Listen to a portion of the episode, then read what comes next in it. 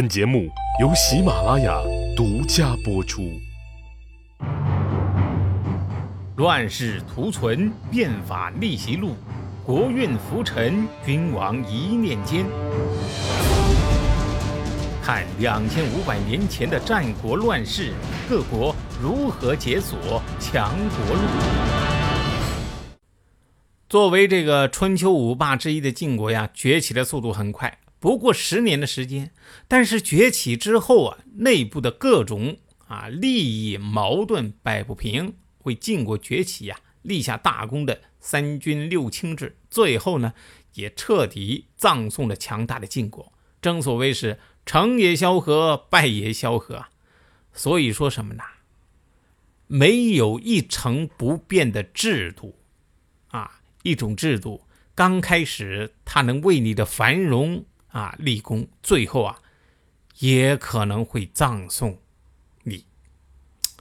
晋国这个百年的兴亡史啊，说起来就这么一句话。那么他给后世到底留下什么样的教训呢？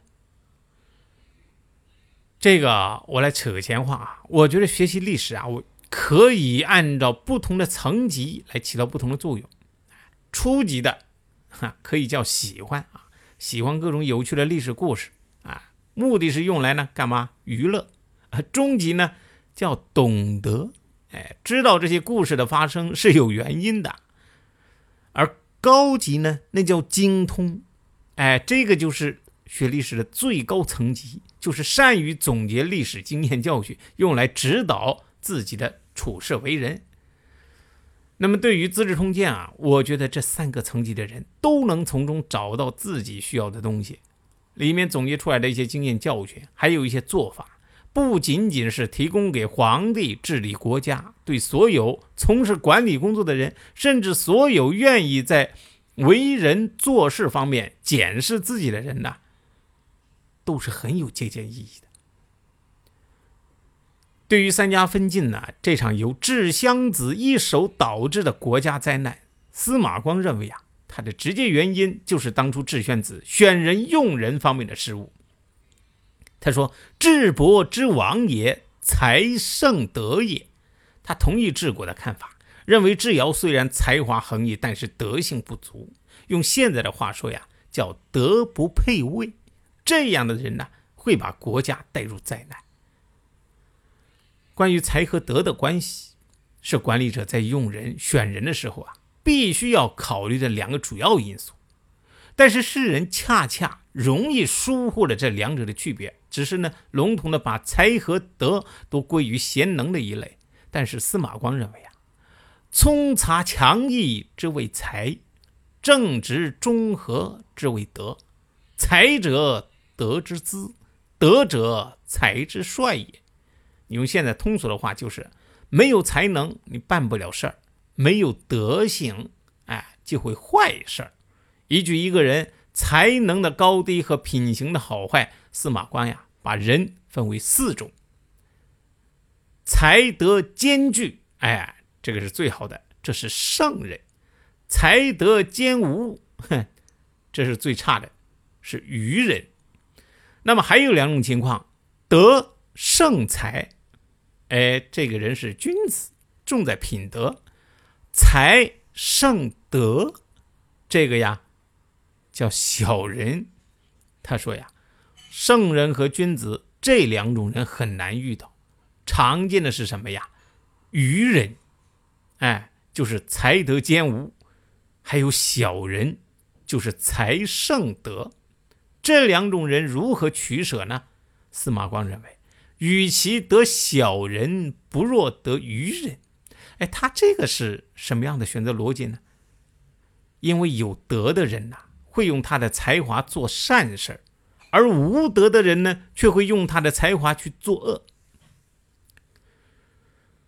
愚人呢，虽然德行不足，但是呢，却没有作恶的本事啊。智虽不周，力不能胜。就像刚刚出生的这个小狗啊，你想咬人呐，别人也可以。一下子就把你制服，但是小人不一样啊，哎，他只要想作恶就能想到办法，因为他有才华嘛，力量上呢也足以压制住那些反对派，哎，就像给这个老虎装上了翅膀一样。但是自古以来，人们看到有才的人，往往就佩服的不得了。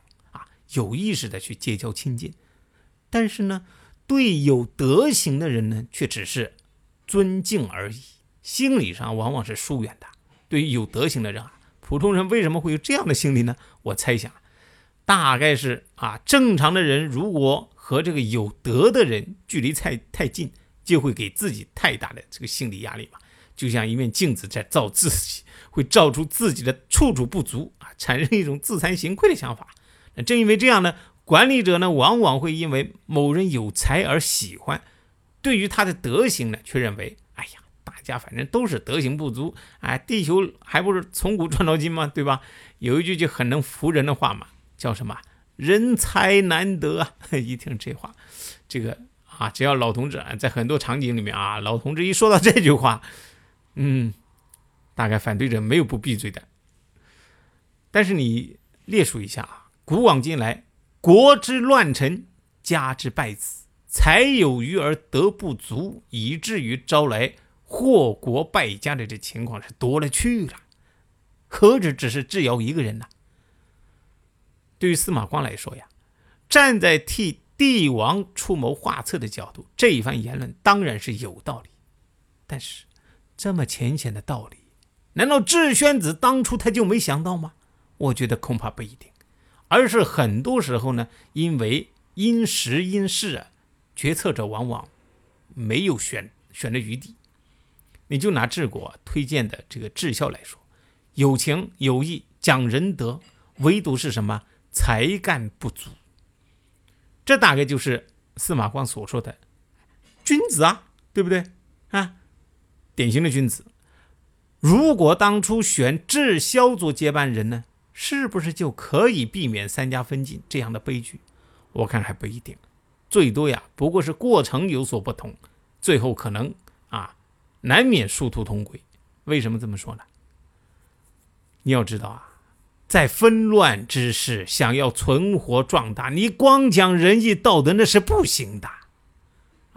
智、韩、魏、赵这四家谁都不是省油的灯，都是靠枪杆子说话的。智宣子如果选智霄，那不就等于选一只小奶狗去和三只大狼狗搏斗吗？那结果又能怎么样？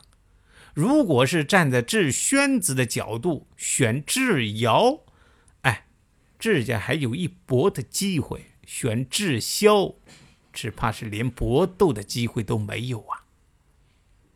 那比如说像这个豫让啊，足够忠诚，品德品行好的没得说，但是显然他做事的方法是有问题的，甚至可以说，因为过于爱惜他忠诚的名声，以至于他不愿意牺牲一点点的名声来换取更多能成功刺杀赵襄子的可能性。最后啊，不仅没达到目的，还送了命。这样的人。难道领导就愿意用吗？用了又能怎么样呢？除了坏事儿，对吧？所以，对于用人哲学来说呀，过于爱惜自己名声的人，其实是不堪大用啊。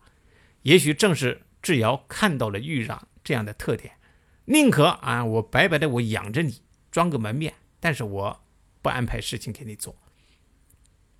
很多时候啊，决策者往往面临的就是这样的局面：你要做成事情。就不得不故意忽视人的德行啊。治国呢，其实是一位智者，但是他的角色是旁观者。俗话说得好啊，站着说话不腰疼啊。西哥，我现在也是站着说话啊。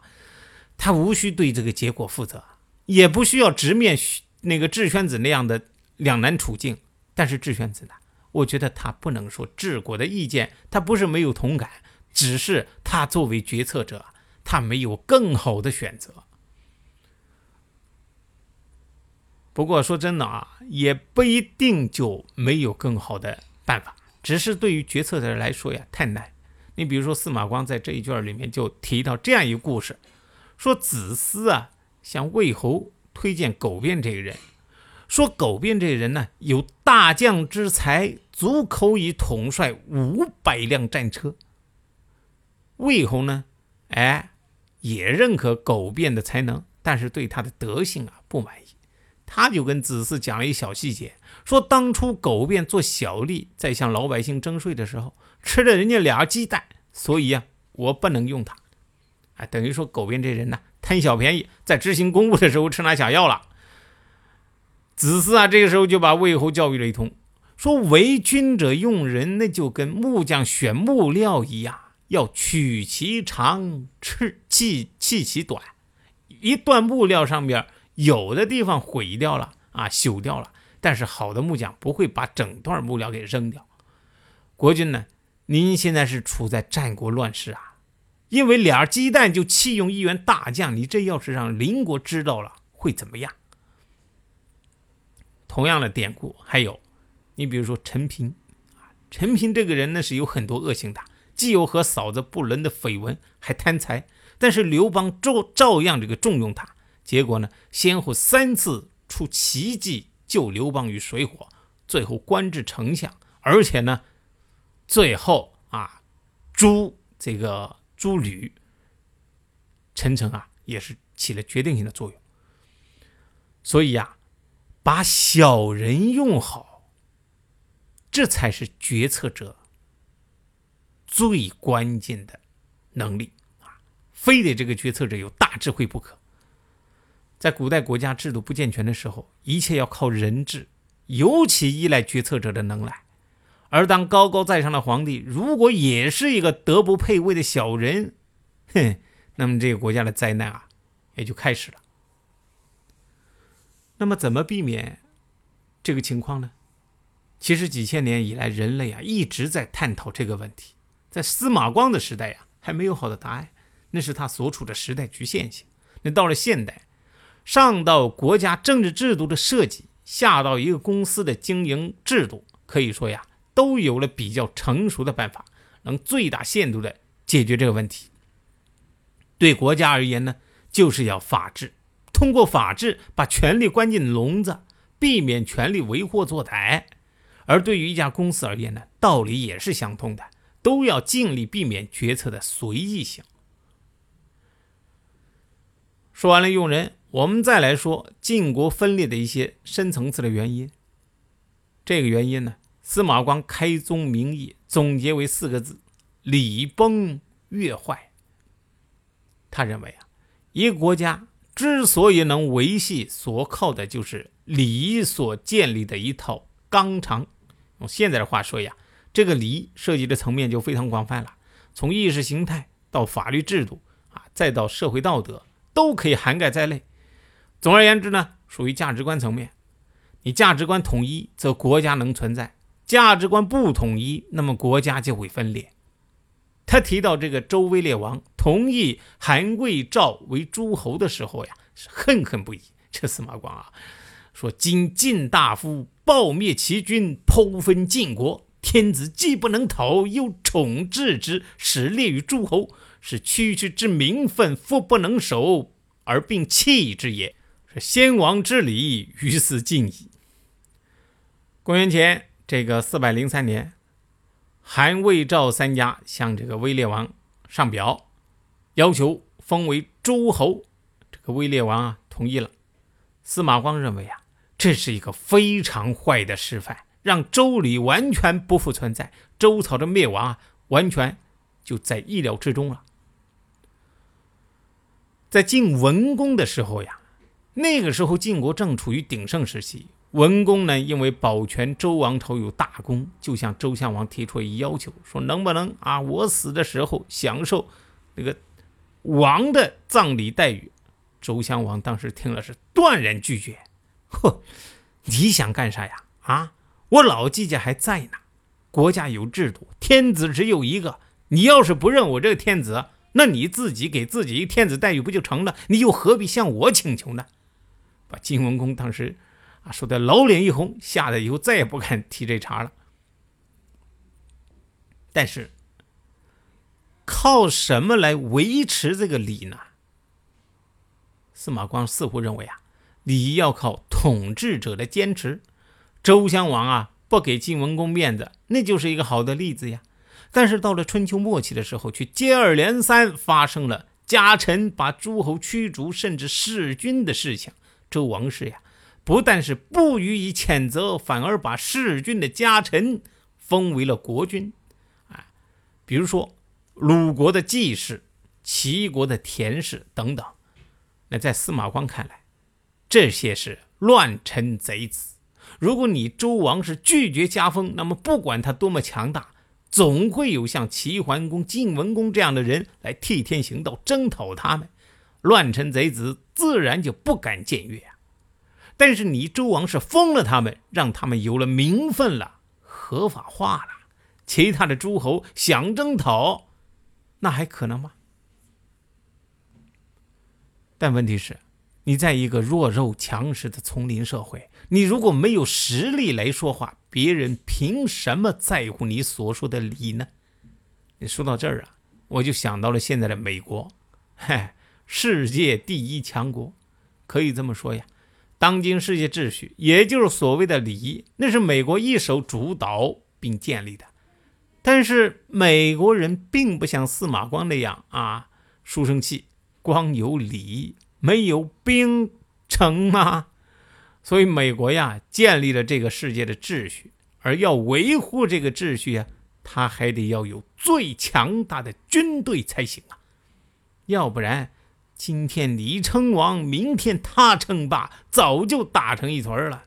所以美国要维护他主导的这个秩序，一是要保证自己强大，二呢是不能让别人强大。谁强大起来了，就要把他摁下去。但是那个时候的周王室啊，显然没有今天美国这样的实力和智慧。实际上，我认为啊，从周王室允许各封国可以拥有军队的时候，他的最终命运就已经决定了。诸侯们有了自己的军队。这世界越来越靠实力说话，而不是安于既有的秩序。那么，所谓的礼又能怎么样呢？所谓法不尽小人呐，大家也就会越来越不把礼呀当回事儿了。这个时候，你还能指望有强大的诸侯出面主持公道吗？恐怕等来的不是主持公道，而是取而代之了啊。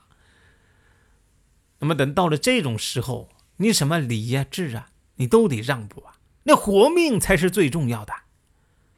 据这个柏杨先生说呀，韩魏赵三家为了能够顺利封侯，向鲁国的季氏学习，干什么呢？拿钱开路，给这个周王室啊送去大额贿赂，就跟现在拿钱买官一样啊。不同的是，居然给天子送礼。天子富有天下，哎，但是还就在乎这个送的这个钱。周威烈王他是不知道礼的重要性吗？不是，但是礼有活命重要吗？天子都没钱花了啊，礼还是能填饱肚子，还能咋的？所以到了后期啊，据白杨先生说，代表着最高统治权的九鼎，后世呀不知所踪。其实呢，是被周王室悄悄融化了，卖钱啦。所以啊。不是说周王室就不知道礼的重要，啊，而是他没有这个实力来维持这个礼了。之所以没有这个实力了，是因为周的封国制存在一个致命的缺陷，那就是让诸侯国拥有了军队。本来呀是要帮着王室维持统治的，最后却成了王室的催命符啊。后世的汉朝。晋朝、明朝都为这个教训买过单，所以呀，不管国家多大，不管你怎么实行地方自治，这个国防军事力量一定要统一于中央。你看人家美国搞联邦制，哎，那人家也没有让各个各个这个州都都有自己的军队啊，对吧？三家分晋啊，可以说开启了一个时代。这个时代呀，更加是凶险。残暴也更加是波诡云谲，对于讲史者来说，这是一个永远挖掘不尽的宝藏。那么司马光在这个宝藏里面挖出了哪些宝贝？这些宝贝又是如何为后人提供思想的智慧火种呢？且听下回分解。谁按下的礼崩乐坏的启动键？哪些小弟逆袭成带头大哥？哪些大哥被带进了坑？又有多少君王魂断强国路？西哥从《资治通鉴》《战国策》《史记》中筛出战国大事件，为您剖析国运密码，轻松厘清战国乱史。